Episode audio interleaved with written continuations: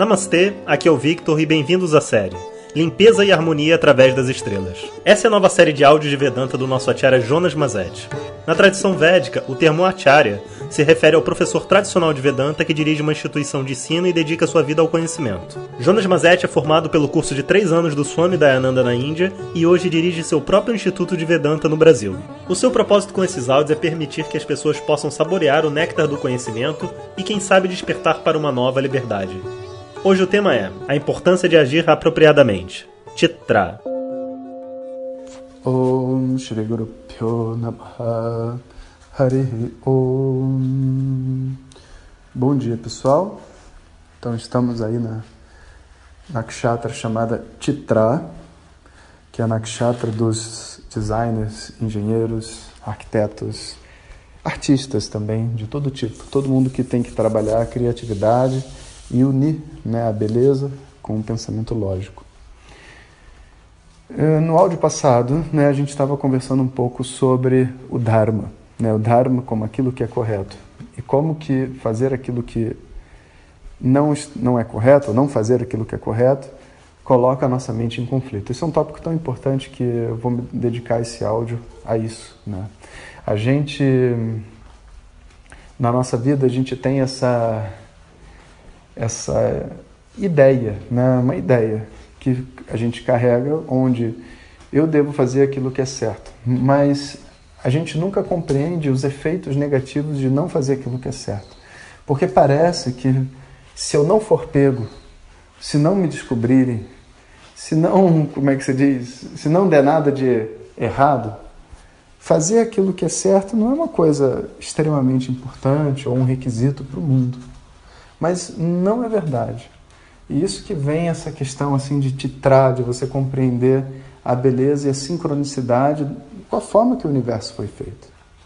Imagina que você vai lá no festival, inclusive eu estou indo para o festival daqui a pouco, você vai lá para o festival para poder acompanhar né, o, tudo que está acontecendo.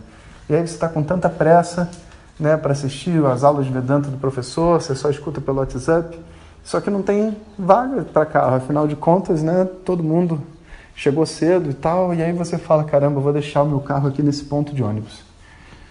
Ah, deixa que se dane, não é lugar de deixar, não é dharma, não é correto, mas eu vou deixar lá. Afinal de contas, está disponível, ninguém vai me encher o saco agora, ninguém vai ver, depois eu pego o carro e vou embora. E você sai.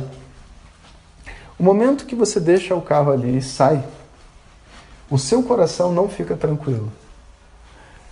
Não, não, e não é uma questão de que só de que você vai ser pego, não, sabe? Existe dentro da gente uma sensação de inadequação que vem quando você faz algo que não é adequado, que não é correto, que não, vamos dizer assim, que não está em harmonia com o mundo à sua volta. Então, por mais que você sente na palestra e você queira assistir, ouvir as músicas e tudo mais e se divertir, a sua mente ela vai ficar dividida porque você colocou o carro ali no lugar proibido né, estacionou no lugar proibido. Agora eu pergunto, imagina como que deve ser a vida de uma pessoa se ela viver com não um, mas 20 carros estacionados em lugares proibidos. Tipo, vai ser um inferno, né? Todo lugar que eu vou, em toda relação que eu tenho, tem uma mentira, tem uma coisa que eu fiz que eu não deveria fazer, tem alguém me cobrando algo que eu estou devendo, sabe? Tem lugares, pessoas com quem eu me excedi, tem pessoas com quem eu, eu omiti a ação, sabe? Tem pessoas com quem eu tenho medo de agir e estou ali travado, devia fazer, mas não faço. Em geral, a nossa vida, ela é tão boa quanto eu consigo seguir o Dharma. Então, o Dharma é como se fosse uma grande bandeira dentro da, do processo espiritual de uma pessoa. Se você não conseguir alinhar o seu estilo de vida, os seus pensamentos, as suas ações com aquilo que é correto, não tem a mínima chance nem de você ter sucesso no mundo espiritual, de encontrar sua paz e, enfim, evoluir dentro do seu processo, como não tem a mínima chance de você estar bem no mundo material também. Afinal de contas, sabe, esse bem-estar mental não tem preço. Então, essa apreciação né, de como que existe uma sincronicidade, como que, vamos dizer assim, Deus né, desenhou esse mundo e instalou dentro de cada um um software sabe?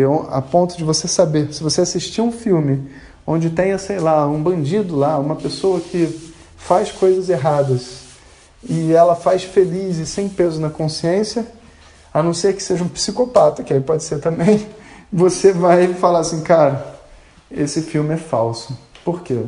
Porque eu tenho experiência na minha cabeça. Quando eu agrido alguém, quando eu machuco alguém, eu saio machucado no processo. Eu fico dividido. Né? Então é muito bacana de apreciar o Dharma, que essa busca né, pelo que é certo não é de verdade uma opção para a nossa mente. Né? Você, quando começa a apreciar o que é o Dharma, você descobre que o Dharma, na verdade, é a sua única opção. Porque você quer viver bem, quer viver em paz. Né?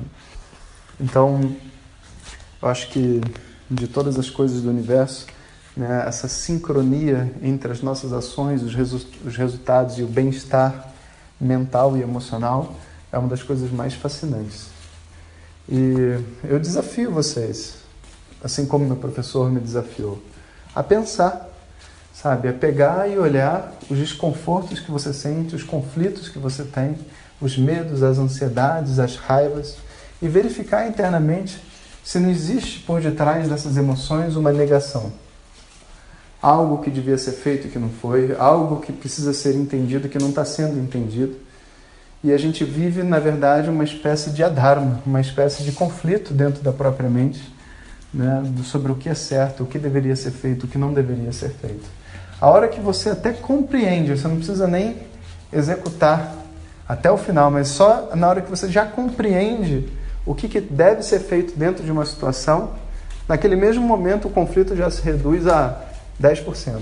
E quando você executa, acaba todo o sinal de conflito dentro da mente. Então a estabilidade emocional da mente é totalmente função de seguir o Dharma.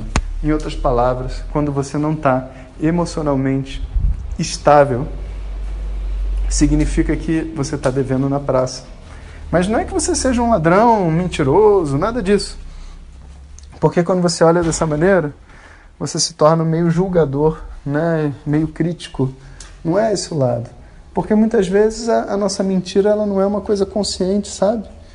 Existem vários níveis de mentira. Existe uma mentira que já é por hábito, que a gente já está acostumado, que é por medo, que é por medo de consequências piores, que não está causando mal a ninguém, aparentemente, mas você esqueceu de uma pessoa, você. Essa mentira viciosa, ela pode aparentemente não estar tá causando mal a ninguém, mas dentro da sua mente vai existir o conflito. Né? Então, se você preza pelo bem-estar individual, né? pelo seu próprio, vamos dizer assim, o seu próprio mundo, né? onde você vive, você deve sempre seguir o Dharma. Então, esse é um dos grandes ensinamentos da tradição védica. Eu queria aproveitar aqui em Titrar, né, que é super coerente para a gente falar sobre isso. E como as pessoas gostaram bastante de ouvir a palestra do, da semana passada, amanhã então eu vou colocar a palestra do Festival de Vedanta e depois eu volto para as estrelas. Então, um bom dia a todos vocês. Assistam Festival de Vedanta e Autoconhecimento. Estaremos todos juntos lá. Até daqui a pouco. Hariom. Compartilhe com seus melhores amigos. E se você quiser receber nossas mensagens diretamente no seu WhatsApp, clique agora no link que vem junto com o áudio. Para outras informações, www.vedanta.com.br. Até o próximo áudio. Om Tat Sat.